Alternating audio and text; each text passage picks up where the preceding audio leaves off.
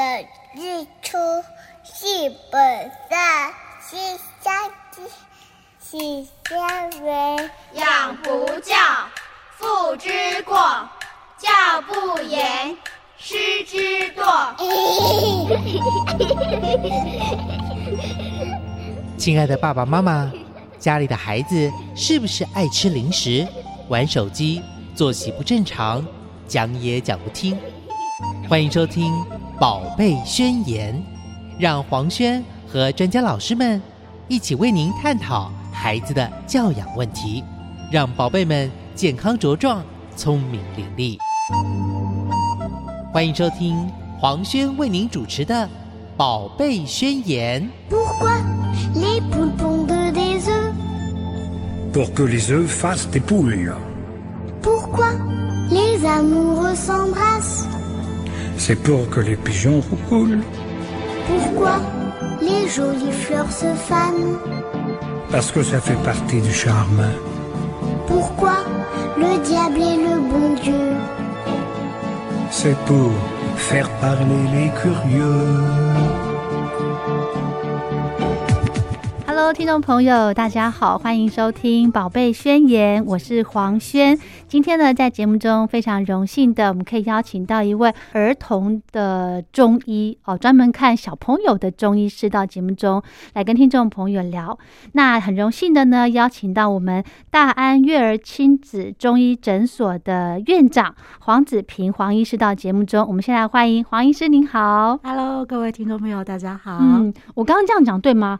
儿童的中医师。呃，对，看就是看小朋友比较多，我们嗯，对对。可是呢，您的这个粉丝专业呢，上面又写到说是亲亲子子中医，是也就是大人小孩都可以去看。都可以看，只是哦说因为小朋友看比较多，然后其实嗯都家长会带他们来，然后看嗯诶小朋友的状况好像还不错，然后可能爸爸妈妈或者是阿公妈有些状况，他们就会跟着一起看。哦对，所以就是照顾全家人的中医师。哦，好棒哦！所以其实亲子中医哦，诶这个我不瞒您说，我还是第一次听到，是就是因为以往的观念就是中医师就是专门。否这个成年人看的嗯哈、那小朋友呢也可以看中医啊。对，其实小朋友有蛮多呃，可能身体的状况，有时候还是有需要去调整或者治疗。其实中嗯药对小朋友来说效果也蛮好的。是哈、嗯那他的药跟大人会会一样吗？呃，在我们开药的时候，有时候还是会去斟酌一下。嗯对，比如说有些可能要入口 要比较容易一些，嗯他可能吃进去比较容易。那呃，小朋友还有一些特色是，因为有些小朋友可能真的他不大愿意吃药，是，所以但是小朋友皮肤很薄嫩，嗯 所以说可能有一些外用的药物啊，嗯或是药膏，或是一些外洗方等等的。嗯然后像最近在那个在呃流行的三伏贴这哦些治疗方式，当然也有一些比较特殊的治疗方式，会是比较适合小朋友的。哦，对好棒哦！而且呢，我们刚刚在录音之前哦，我到大厅去等候我们黄医师呢，我发现，因为我的印象当中啊，对不起啊，这个中医师呢都是要那种德高望重，就是就是是有一点年纪、有一点资历的那一种。但是我看到黄医师呢，我就啊。年轻的小姐，其实也没有很年轻。哎、真的呢，而且呢，我看到，因为我们在访问之前，我都会去搜寻一下黄医师的资料嘛，是不是？是我就看黄医师好可爱哦，他的粉丝专业里面的一个呃照片对哦，您就是拿一个听筒啊。啊，黄医师，您不是中医师吗？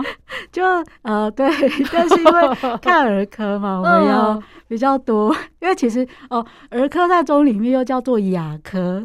就是哑哑巴的哑，他们其实根本小朋友他不大会阐述他的病状，对。对，大人可能头痛就会说头痛，嗯。比如说小朋友胸闷这件事情，哦，其实你很难从小朋友的就是口中说出来这哦样子。是，嗯对，然后可能有一些胸部的不舒服，他也不大会去讲出来。对，那可能有时候他有一些痰啊或者什么之类的，我嗯们就需要借助听诊器去听听看肺音，所以也会用这样的方式去搜集更多的证据，然后在我们临床在判别当中就可以有更加多的武器去嗯治疗它。这样、是是是，这个你们您的资料里面有写到说您是呃中西医的医师对对对。哦，所以您在是先学西医再接触中医吗？就是就其实我们大学 总共念了嗯八年，哦，然后里面就是中医跟西医双主修，哇所以就是 修完所有的学分，然后完成两年的中医实习跟西医的实习，嗯，然后就是考到国家执照这样子。是是是。那你当 初为什么不想说只要选一个就哦好了？不管是中医或者是西医，而是要把它合并起来呢？对，其实对，就是嗯一开始会觉得说哇，两个都可以学，这样很超值，是啊，就觉得说，嗯但是也很辛苦哦。，对，很辛苦就算了，其实会很冲击，嗯 就是两种系统的东西在脑中打架。对对，然后很多就是会想说，哎，那我出来到底是要当中医还是要当西医？是好像会是觉得他是在打架，可是后来发现，其实这两个医学它其实是可以呃相辅相成的。哦，对，所以是其实人就是一个嘛，那你要不管你要去怎么治疗，总之就是让他的呃身体可以健康，可以变好。嗯所以我反而觉得，诶其实有这两方面的医学概念是蛮幸运的。有时候你用这一套，可能觉得诶不是那么好去治疗它，你就可能用另外一个方式去思考，嗯这两件就就不会是冲突，反而是相辅相成。是哈也就是说，您的诊所也有西药喽？啊，没有没有，我们都会是全部用那个呃中药。哦但是在可能治疗上，比如说，如果小朋友真的可能有一些需要去做一些检查，我们可能会嗯转介。那或者是说，他可能已经有一些来自西医的一些资料、病例，对病例，哦或是有一些他现在正在用的药物。嗯，对，有一些老人家可能有很多慢性病的用药，是是，那我们可能就会一起去呃参照他之前的一些状态，嗯然后可以当做我们也是诊断的一些依据，这样子。嗯，或者是在用药的剂量上面哦。对，可能有的老人家甚至这个爸爸妈妈习惯看西医了，对对对。那在这个呃西医可能应该是说观念就是它是治标，对不对？哦，对，呃，也不全然是，但有时候可能他、嗯的确，比如说他头痛，你要去找出他的根本的原因，嗯。可能会花一段时间这样子。那有时候可能神经科检查，哎，好像找了半天也找不到什么原因，对，但他就一直头痛，对，那可能就就一直吃止痛药。嗯哼，可是，在中医的概念上面，他可能会去看你整体的状况，哎，结果发现这个头痛，它可能是你的压力大，然后一些气卡住，嗯。然后整个火气上来等等的状态。这时候，我们除了去治疗头痛这件事情，还会去针对他的一些压力的状态去调整。真的然后耶。对，然后把气、嗯。呃弄顺畅了，那他整个的那个呃身体状况就会跟着就好起来，可能头痛状况就会比较缓解下来了。嗯哼哼对。哼，的确的确，其实我有几次看中医的经验哦，嗯我真的发现中医师给的这个处方，对哦药方，它真的的会包括你的这个情绪上面，也会帮你做，对对对，好厉害哦！我就说，我就因为我的那个中医师姓王嘛，是是我说王医师。那我这个脾气不好，也可以通过中药来改吗。他说可以，因为他有时候把脉，就说哦，你这个这个什么肝火太对旺，对。对，像最近因为防疫啊，然后嗯。就是家长跟小孩已经在家里面相处了大概两个多月，对对对。对，很多妈妈都有这个需求。哦，真的吗？就是挂号来说，哦。我最近胸口很闷，头很痛，都睡不好，可不可以？帮我处理一下？哦，真的哈、所以我们在这个用中医来治疗疾病的时候，诶，是身心合一的做这个全盘的考量，对不对？对？对对哇，这个太强了，太强了！哦，我们都知道呢，中医哦，它是已经现在已经有超过这个千年的历史了，对不对？算是一种传统的医学。对那这个中医呢，又以又以这个什么呃阴阳啦、五行来做一个基础哦，对所以很多的人可能会认为说，中医是不是有有一些呃偏方，啊或者是有一些迷信这种感觉。，是，哈。黄医师，你这边有没有要帮他来做个澄清一下？澄清一下对，就的确，他可能从这样子传统许久以来，一定有很多的，应该这样讲，呃，方药都有，可是是适不适合每个人，其实不大一定。哦那所以就是大家不管你拿到什么觉得很好的处方，嗯基本上都还是要经过。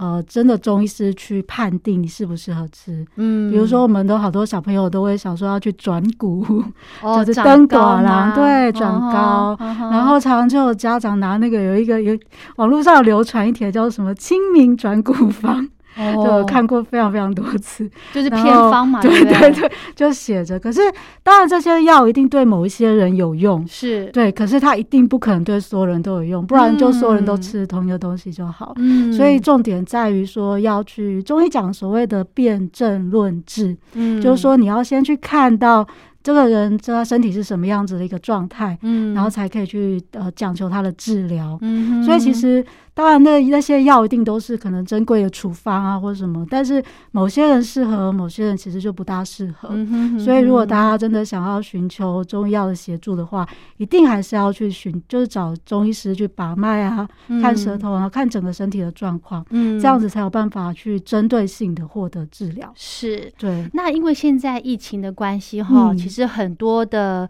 西医都转到线上来问诊了啊，。对，那中医这个地方有办法吗？呃，这块当然我们会缺乏一些呃看诊的工具，比如说我们可能就把不嗯太到脉，对，然后可能看舌头会看得模模糊糊了，这样子。哦，应该也不能看舌头了吧？就会变成，其实我们后来就转了一个方式，是就是那大部分的情况，我们还是会看我们已经看过比较熟悉的患者，所以至少在哦脉象上面，可能大概比较知道他这阵子的状况。哦然后或者是说，你真的评估他可能不从把脉这一块，可以稍微去呃再用其他的，因为中医讲四诊是望闻问切嘛，哦对对切其实它只是其中一环。嗯如果我其他部分可以详细的问到，可以有一些判断依据，那可能也不一定要到有真的把脉这个动作，哦当然就是少一个环节了。不过还是可以针对状况去做一些处理。嗯哼哼然后我们哼现在照舌头都 请患者不要开美肌，然后自己 光开线吗不要不要开。哦，对，因为现在大家几乎那个相机都内建自动美美肌，肌，对对对对 对，就是要非常清楚，然后可能光源清楚的情况下，他再自己拍一张舌头的照片给我们。哦，那至少你可以有一些依据啦，当然不能说跟你真实在现场看到的很像，但是至少会有一些依据。那又是比较熟悉的患者，就大概可以因为用这样的方式做视讯的诊疗。哦，对好棒哦有！对，嗯其实呢，我为什么要呃问黄医师这一段？就是其实现在哦，疫情的关系，很多人都不敢上诊所，甚至对是大医院，对不对是？是，那导致有些病呢，就会呃有延误就医的这个状况。有主要是呢，想请黄医师跟听众朋友来做个分享，就是到这个不管是中医、西医，还是可以可很安心的过去。对对对哦对，其对实现在呃，尤其是诊所端，大概我们嗯都还是做了非常严密的措施，就是大家怕我们，我们也蛮怕 大家来的时候彼此之间互相或是有一些状态，嗯，所以大概呃，其实。一般在诊所里面，你其实做好整个措施，基本上是不会有太多的风险的。嗯哼哼对，但是真的有病还是要看医生。是是，而且这一阵子因为防疫的关系，反而很多的，我最近遇到很多患者都是有一些很特殊的一些身体状状况嘛，对，哦像有一个患者，他是呃，因为他在在家就作息真的日夜颠倒。哦，然后结果这一阵子就变成他有一些心律不整的状况，啊对，然后非常严重，他之前从来没有过，一吓死是是去心脏科检查也检查不出个所以然。是，对，那真的就嗯是作息的关系，所以哇，就是要请大家这阵子还是 好好的，就是嗯即使在家，你还是规律的一些作息、饮食，这些都还是很重要。是的，是是的。好，聊到这呢，我们先休息一下。欢迎回到《宝贝宣言》，我是黄轩。今天呢，很荣幸的邀请到大安悦儿亲子中医诊所的院长黄子平黄医师到节目中来跟听众朋友来聊一聊，呃，什么叫做亲子中医哈、我们刚刚呢在上个阶段有提到说，呃，其实我们黄医师他是一位中西医都都可以看的这个医师，对不对哦？好，那在这个阶段呢，我想请教医师哦，呃，我们都知道呢，其实中医呢，它就是从一个这个呃平衡。就是怎么讲，把人的身体给调整成平衡的一个状态，是是是不是？对好，那这个小朋友呢，我觉得，因为我们是这个有关亲子的节目嘛，那重点就是在小朋友身上了。是小朋友看中医有没有一些呃，比方说要特别注意的地方呢？嗯哼，呃，小朋友的话，嗯，如果讲他们的体质的状态来说的话，其实通常爸爸妈妈应该会感受到他们常常有一些火气，哦，是，对，是不是就是在家就跑跑丢啊，嗯跳来跳去的，然后可能常常会有一些比较热的状态，比如说嗯。大人很少感冒会发烧，嗯，可是小朋友他就是动不动就发非常容易就发烧，一烧就四十度，还会嗯。热痉挛之哦，类的。对对对，对，所以其实小朋友有很多特殊的病症跟体质状态，嗯，是大人跟大人是不完全不一样的。哦，是哦，对，所以我们在为什么会独立出来有一个儿科的状况？其实他们有一些，比如说刚刚讲到，他可能身体是易易于化火的，就是有很多热象。嗯，还有一个就是因为小朋友他们是在一个生长发育的状况，就是他们有很多的身体的一些内脏都还不是很成熟，嗯是，所以变成说他还在一个长大的状态的时候，嗯诶，他就有在可能很容易生病，因为是他的各个的脏腑这些功能都还不是很成熟。但也有好处，是因为诶，他们因为都还在成长，是。所以他们也很容易，如果你治疗对症了，就很容易好。哦，对，所以会发现，嗯诶，小朋友好像今天明明感冒了，然后整个累病恹恹的，隔天又嗯跑跑跳来跳去，又整个活蹦乱跳。对，所以其实，在疾病的掌握上面，就会变成要去哎抓住说哇，他们一下子可能就可能变得更严重了，一下子可能嗯又会很容易对，所以在治疗上面，在中医的这一块上面，就会嗯有他特别要去针对这些孩子们，然后去抓到他病症的地方。是是是，我这边呢想跟黄医师分享我自己的这个案例哦。我小朋友他现在应该是说他呃两岁多的时候哦，就是呃有一阵子因为在这个托婴中心，啊。所以他们这个感冒的几率其实是蛮高的哈。那感冒就是会咳嗽啦，或者是这个发烧之类的。对，那咳嗽真的是最难治好的，对不对？哈，那我从这个呃社区的儿科诊所呢看到大医院了，这个咳嗽的状况一直没有办法改善。，对。结果我真的没有办法了，因为你从小医院到大医院还是咳，对，但是我又发现这个药啊，嗯。医师开的药。好像都差不多，只是差药粉我搞不清楚，但是药水其实真的都是大同小异。对对对，那我想说，而且小朋友对这个吃西药啊非常抗拒。哦，真的。那我曾经呢，在我小孩还是小小孩的时候，我还特别托朋友从国外帮我带的那种，比方说什么呃一些粉啊，可以跟那个药粉、哦药水混一起对对对对，可是那个味道更恶，你知道吗？就整个，而且味道有的时候很可怕，就是很那个甜，没错，那个小朋友更不好，不更不能吃，他更不愿意吃。对，然后我真的没办法了，我只好带着我的孩子去看我的中医师。对，嗯然后中医师呢，诶，也是把脉哟。是是，那我想说，诶，小小孩也也是可以把脉，让他乖乖的坐在那儿。对对，然后把脉之后，呃，医师也会开一些这个药粉，是，还有诶，呃哦，只有药粉而已，没有药水。对药粉，对嗯然后他还教我怎么样去喂孩子吃。是我想说，完了，这个小孩子其实很已经对这个药有点恐惧了哈。怕那西药这么难喂了，我的印象，我觉得中药也不是这么好吃的啦哈。那我想说，糟糕，这个小朋友对这个中药也很排斥，怎么办呢？对也有一些方法，对不对，黄医师？你这边可不可以提供一下？有像哦，其实第一个要请大家就，如果真的要带小朋友看中医，嗯最好在他一开始发病的时候，就是尽量早点、对，因为越病程越后面，刚刚讲很容易化火嘛。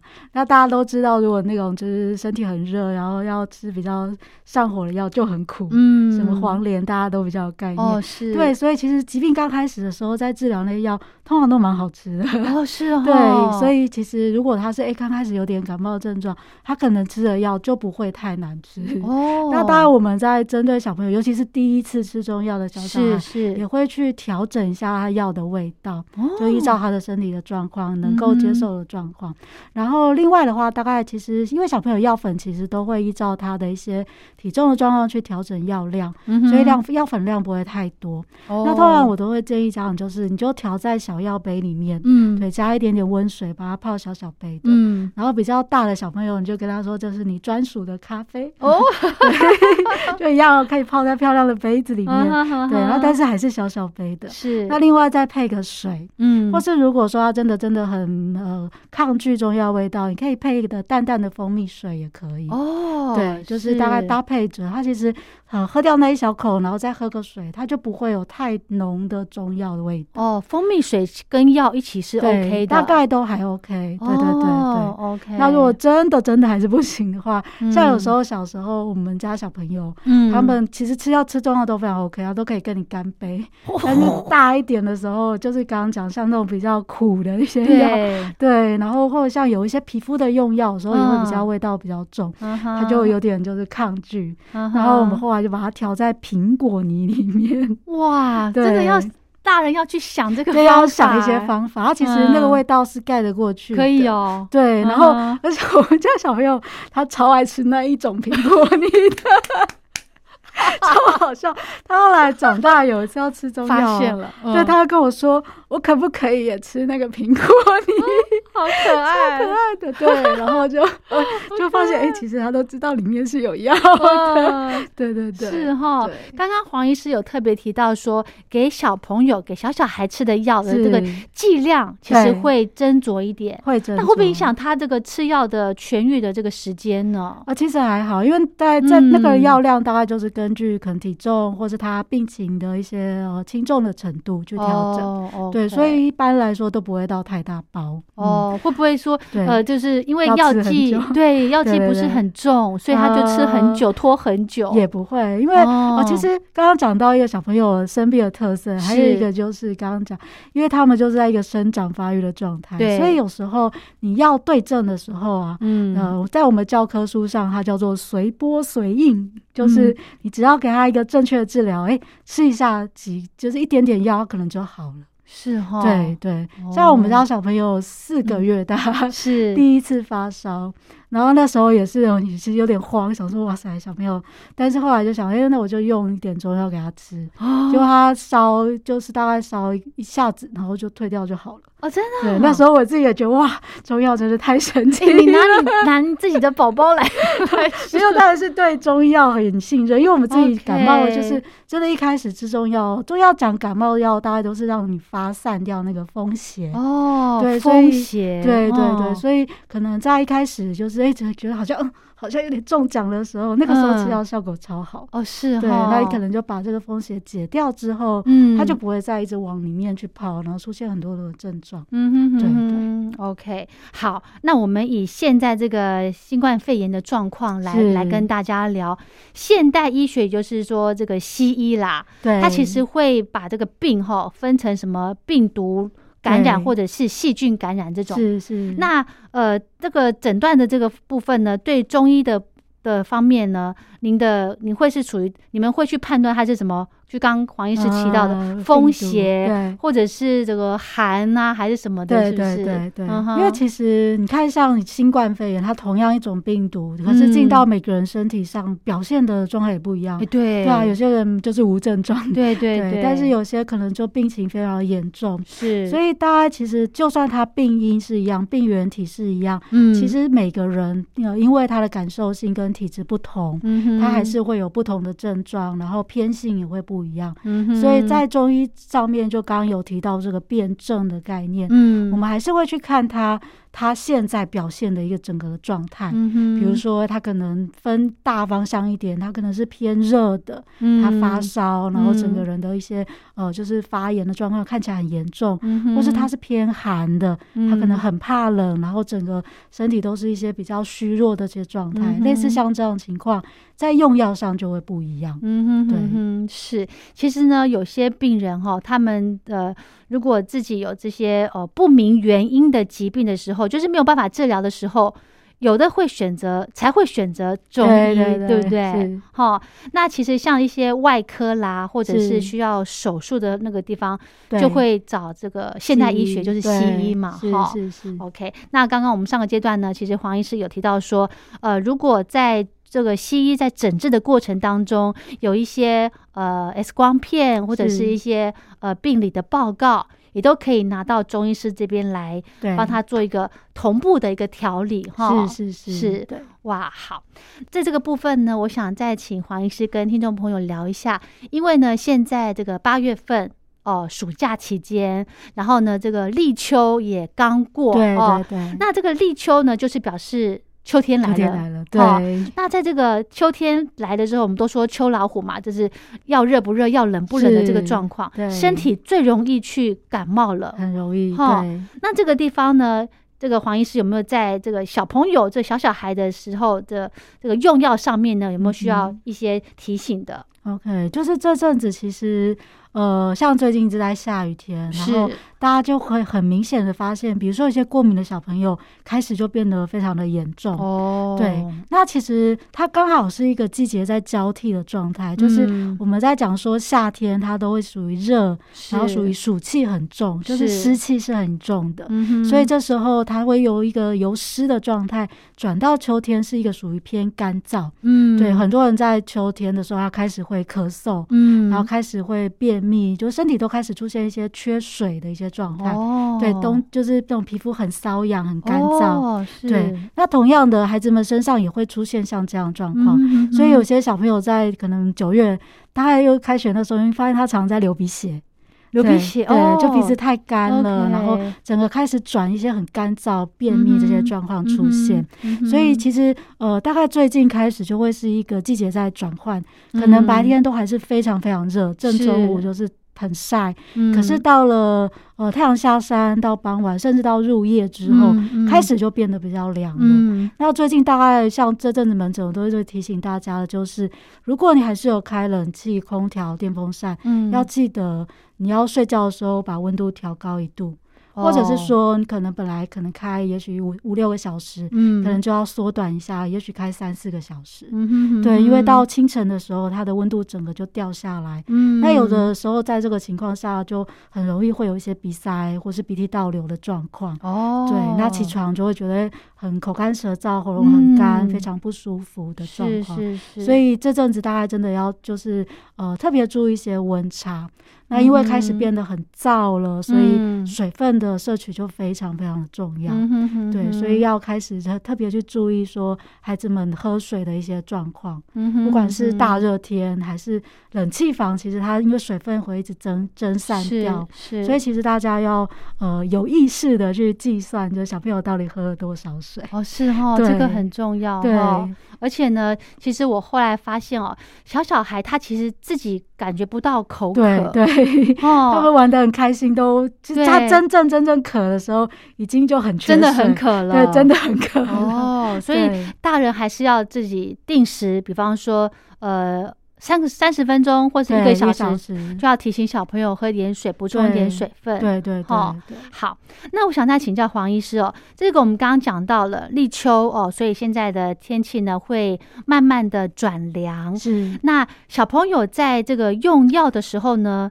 需不需要像大人一样有这个补补的这个需求呢？OK，呃，基本上还是要看小朋友的一些体质状况。嗯，对，但是因为像秋天，我们讲说它会是比较呃燥的一些状态。嗯所以呃，秋天其实我们会讲说它秋燥，而且是属于肺部，哦就是跟呃中医要呃去补肺这件事有关系。嗯但是其实也不用怎么太去补它，嗯就是说你可能可以多吃一些比较滋润的东西，比如滋润是什么对，嗯比如说这阵子很建议大家可以煮呃白木耳莲子汤给小朋友吃，这个大人吃养颜美容，对对，然后小朋友吃也可以去滋润它，就是哦。像白木耳这一类的莲子，它本身就有点清心火，然后又可以比较滋润整个那个身体的状态。嗯哼，对，那这个这时候嗯，这个嗯就没有什么体质之类的对对，就比较不会哦。说，哎、是很就是呃，好像有些人可以吃，有些人不大对能吃，对对，嗯。但其实在这个是这个时间点来说，都还算是适合的状况。哦，对 OK，所以白木耳在秋天这个季节呢，其实可以建议对，然后不要加太多的糖，对对对对哈对，因为呢，呃，我手边的资料有看到说，其实小小孩哈，真的要少吃甜食，对，因为如果甜食吃多了，好像对他们这个呃这个肠胃的吸收会有影响，是吗？对对，嗯，呃，在中医来讲，其实甜的东西它比较所谓滋腻，对嗯你身体要花很多的能量去消耗呃消化它。哦那在中医讲，就是跟你的脾胃就肠胃消化系统比较有关。嗯太多的甜糖进去了之后，它没有办法去消化它，就会造嗯成哎、诶你的身体消化的功能变得很弱。哦，对，所以你看很多吃很多糖的那种小胖子、小小朋友，他们变成反而觉得，哎、他其实长得并不是很好，哦，就是就看起来就是虚胖的状况。哦那其实某种程度也会去影响到他们整个生长、消化、吸哦收的一些状态哦，。消化吸收都会影响，，对，不是说吃的胖嘟嘟就是吸收很好吗，对，可是你会发现这些胖嘟嘟小朋友，哎、都长不太高。哦 是，对，他就一直横向发展。那其实跟中医讲说，可能有一些呃肠胃的湿气有关系。嗯嗯，那它的嗯来源就是可能就很吃进去了过多的甜食的这些东西。哦，精致的糖类，对，精致的糖类哇，这个好重要哦。好，好，聊到这，我们先休息一下。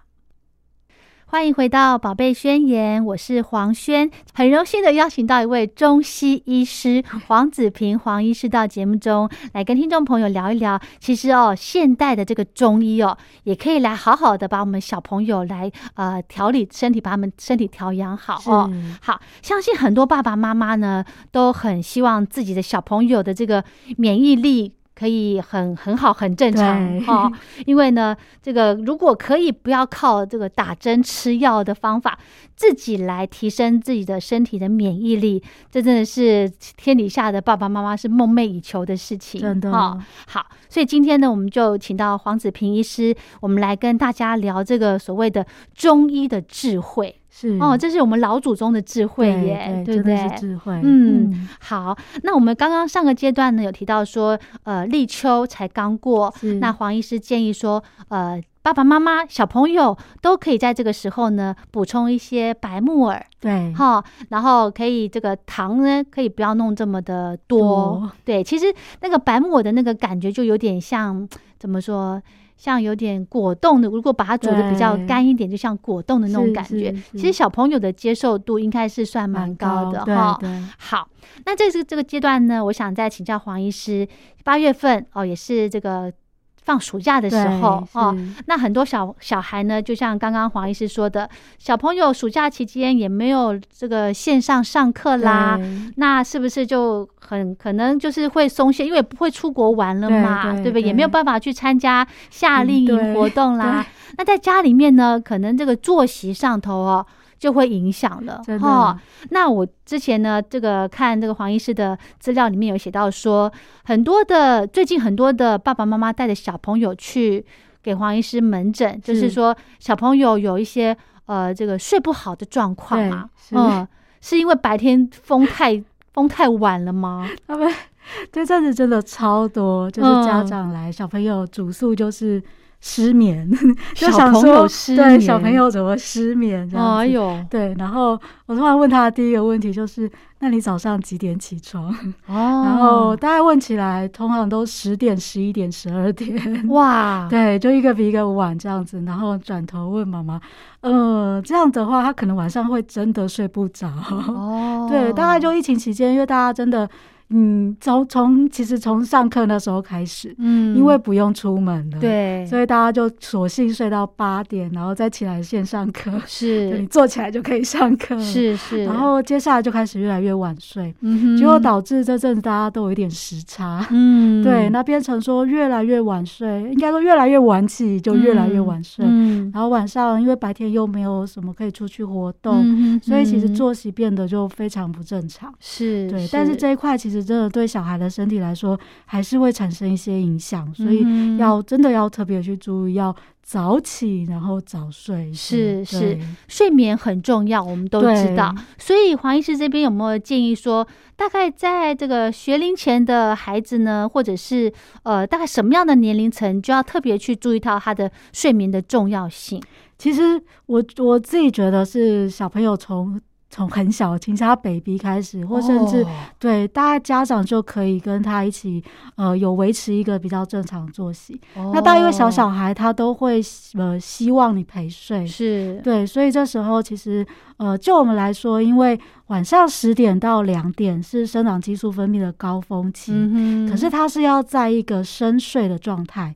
就是你要进入入深睡期，他的呃内生性的生长激素才会分泌，生长激素分泌会会干嘛？才会让小朋友长高。哦，对，而且那个时间是非常珍贵的，就是在十点到凌晨十点到凌晨两点。哦，对，那个是大家一天当中最高峰的时候。嗯那其他当然可能小朋友白天呃小呃刚起床之前那段时间六点多有一个小 peak，、嗯然后或者是在他可能运动的时候也会稍微刺激生长激素分泌，哦对，但都不如那个晚上那一段珍贵的睡觉时间。OK。所以如果说你小朋友都从小就开始熬夜，那嗯他真的就会影响到他生长非常的多。是哈，对所以建议嗯他们真的都是要十点之前，所以可能小小孩开始，你都尽量就是九点九点半，嗯，因为你到越长越大，功课压力越来越大。嗯很多时候小朋友真的是他也不想那么晚睡，但是就是功课写不完，对嗯，好辛苦哎，欸真的超辛苦的。嗯对啊，所以就变成小时候就要养成这样子一个习惯，是大家可以早点睡，可以早点起床。嗯，对，这样子他其实呃，倒不见得说有一定要睡多久，哦，因为其实很多家长都会问说，那他睡多久可以比较好？嗯，嗯，当然，呃，其实。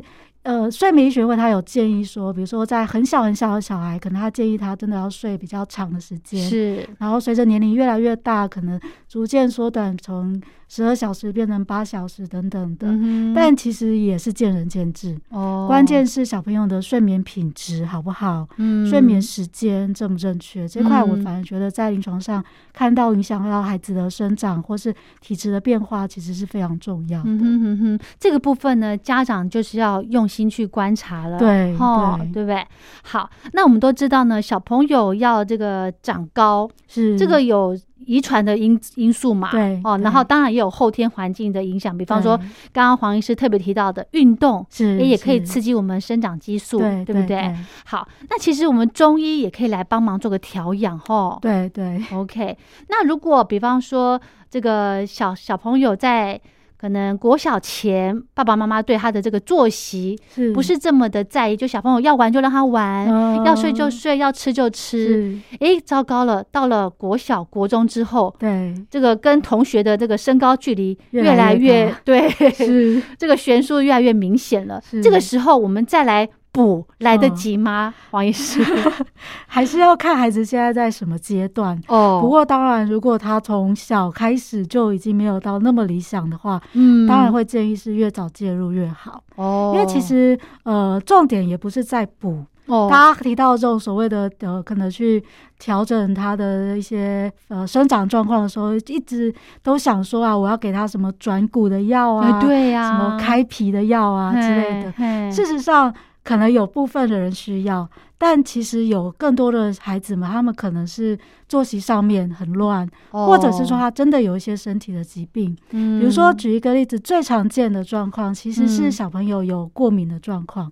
哦，过敏会影响身高，而且影响很大。对，哇。那，可是这是很多人都不知道。不的，晓得，对对。对，那因为其实你鼻子过敏的时候，刚刚有提到晚上的时候，可能就冷气一吹，鼻子就塞住了，然后嗯。张口呼吸，然后你就看小朋友怎么睡，就煎鱼一样嗯。翻来翻去，翻来翻去这样子。嗯。那个情况下，他其实无法进入深层睡眠。哦，了解。对，那我们刚刚讲啊，他的刺激生长激素要深层睡眠，是，所以他睡不好，他整个生长综合就很不理想。哇，对。所以要从他的过敏来来治，疗去调整。所以哦。你说，其实有时候他开的药里面也没什么开脾胃的药，也没有什么转骨的药，可是嗯他就长得很好了，因为他过敏变好了。哇，对对。原来如此。像我有些朋友，小朋友过敏哦，朋友的小孩过敏，就是去看西医，西医就是会拿一些什么扩张剂啊之类的。对。所以我们在中医这方面，不是。是针对他的这个呃，怎么应该怎么说？就是说从他的身体的调养上面来着手。对对对，哇，了解了。好，那这边呢，其实哦，我们除了这个把握呃发育的黄金期之外呢，还可以辅助一些中药材嘛，对对不对？对还有最重要的呢，就是充足的睡睡眠眠哦，要呃深层的睡眠，对深层哦睡眠。好，那在这个部分呢，我想再请教黄医师哦。那如果我们这个家长呃要观察孩子的一个变化，其实也也是平常也可以透过食疗来做一个辅助，是吗？对对对。嗯就像其实如果说这一阵子大家也常在问说啊，那我们暑假有没有什么需可以帮他补一下的啊？对呀、我们开对学之后就高人一等，对，就高人一等。但呃，如果像刚刚提到嘛，秋天的可能是以白木耳为主。是。如果像最近一直还在下雨的这段时间，嗯大家可以可以平常比如说要帮小朋友稍微照顾，可以用四神汤。哦，对对，就是去照顾所谓的脾胃，就是刚刚讲消化系统这个、嗯这个部分。嗯对，那如果特别是你看到，诶，可能小朋友又常常喜欢吃冰啊，然后吃甜啊，嗯 然后就感觉上他的一些肠胃消化的状况非常不好的时候，嗯。你其实也不要真的去给他什么很补的东西，就是单哦纯用这样淡淡，因为在呃中医里面四神汤，它其实里面的一些药材都是非常淡淡的，就是不会说哦。是很补的药材，可是它能够去排除掉身体的一些湿气。嗯哼对，像茯苓啊，然后像呃这些薏仁啊等等这些东西，嗯山药，它大概就是照顾到我们的肠胃，可是又不会有太过补的状况，哦所以也蛮适合这这个时间点，也在下雨的时候，嗯然后普遍的小朋友可以加强去呃就是照顾他的肠胃，嗯那也可以趁这个时间点，就是大家就好好的睡觉，好好的吃，然后好好的运动，嗯趁暑假的时候好好的长高，是是是。把自己的这个元气、免疫力给调养，对照顾好起来，哦是，好。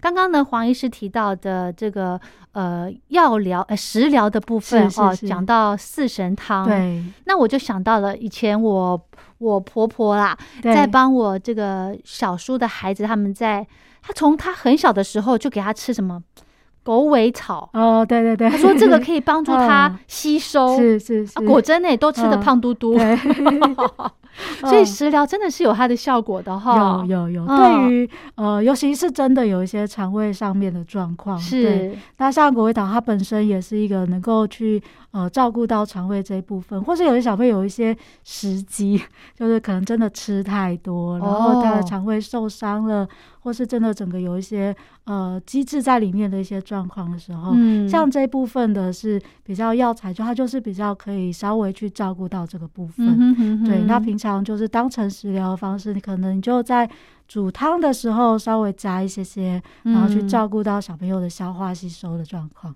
OK，好，那其实哈，孩子呢是每个家庭的心肝宝贝，对对不对？所以我们今天跟大家来，我们从中医的角度来谈这个呃小孩子的身体的保健的方面呢，真的是是非常的重要的哈。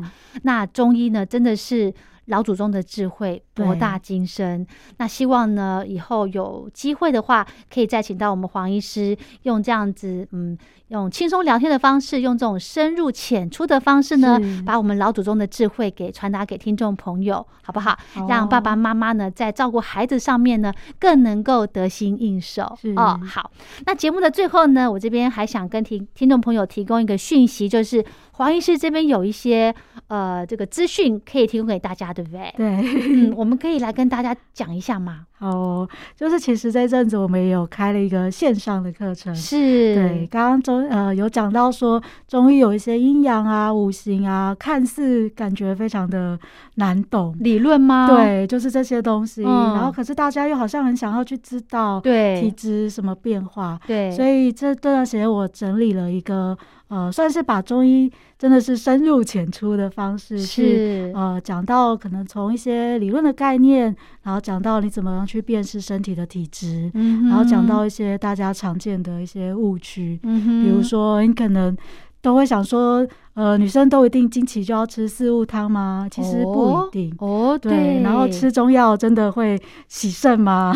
这个在这些就是呃课程上面，对很多很多的啊迷思，我们都把它拿出来，可以跟大家做分享，这样子哇，太棒了！也就是说，如果听众朋友对于这个有一些观念想要厘清的话，也可以请教黄医师喽。是是是 OK，那我们要怎么找您呢？嗯呃，这个课程的话会是在一个大人学的平台。大人学，对，所以大家哦只要就是搜寻，或是大家也可以去搜寻我的粉丝专业，是是 就是叫亲子中医师黄子平。OK，对好，今天呢非常荣幸的，非常开心的，请到我们黄子平中医师到节目中跟大家聊这个。之后呢，我们还有机会的话，我们再请中医师到节目中，好不好？好哦，谢谢您，祝大家平安健康喽！谢谢黄医师谢。谢。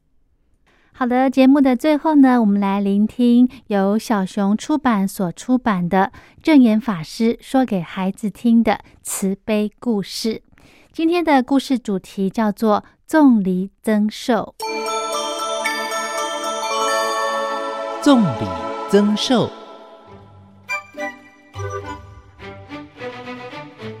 古时候有一位名叫屈师的书生，他饱读诗书，为人慈悲。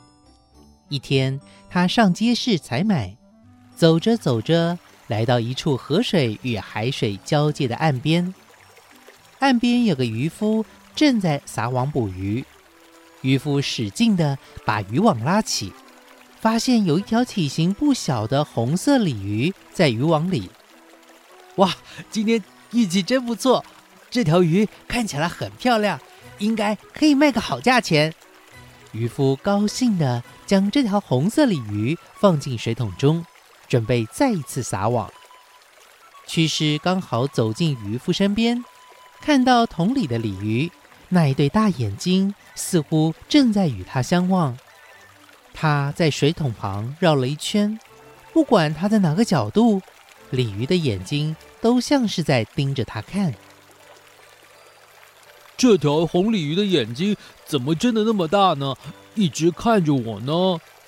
屈师觉得鲤鱼的目光似乎在祈求着，忍不住对渔夫开口说道这条鱼是要拿去卖钱的吗？：“当然，我抓鱼就是要卖钱呐、渔夫回答。那么我就买下来吧。屈师拿出身上的钱和渔夫达成交易，然后他很快的将红鲤鱼放回河中。红鲤鱼看起来很高兴，摇头摆尾的往海的方向游走了。屈师觉得自己做了一件好事，也欢喜的回到家中。那天夜里，屈师做了一个梦。一位全身穿着红色衣服的青年来找他，一见到他就对他鞠躬作揖，并且说：“于先生，谢谢你，我想邀请你来我家里做客。”屈师跟着这位红衣青年，不一会儿功夫到了海里。原来红衣青年带屈师来到了海龙宫，龙宫里尽是琉璃珍宝。看起来金碧辉煌，十分气派。屈师就跟着红衣青年走入宫殿，眼前竟然是威风凛凛的海龙王，就坐在他的宝座上。海龙王一见到屈师进来，立刻走下宝座，十分尊敬地迎接他。屈先生大驾光临，甚感荣幸。让我们设宴，请您在此用餐吧。海龙王命人准备了许多的美味佳肴，让屈师满足的饱餐一顿。海龙王对屈师说：“你救了我的龙子，因为有你这份护身的慈悲和爱心，我决定让你增加十二年的寿命作为回报。”突然间，屈师醒了过来。啊！原来是一场梦啊！那一年他四十八岁。第二天一早，他又到街市闲逛，刚好经过一处算命摊，就好奇的坐下来，请人为他算命。算命师看了他的面相和手相，又问了他的出生时辰，掐指一算之后，支支吾吾的说：“这这位先生，说来奇怪。”按照你的八字流年来看，今年应该是你的命中之年。什么？你说我今年就会死掉？不，不过我看来你的命数已经发生变化，我不敢断定。屈师听完，安心的回到家中。后来他平安健康的活到六十岁。这一切果然正如海龙王所言，他帮屈师。增寿了十二年，这就是慈悲护身的现世福报啊！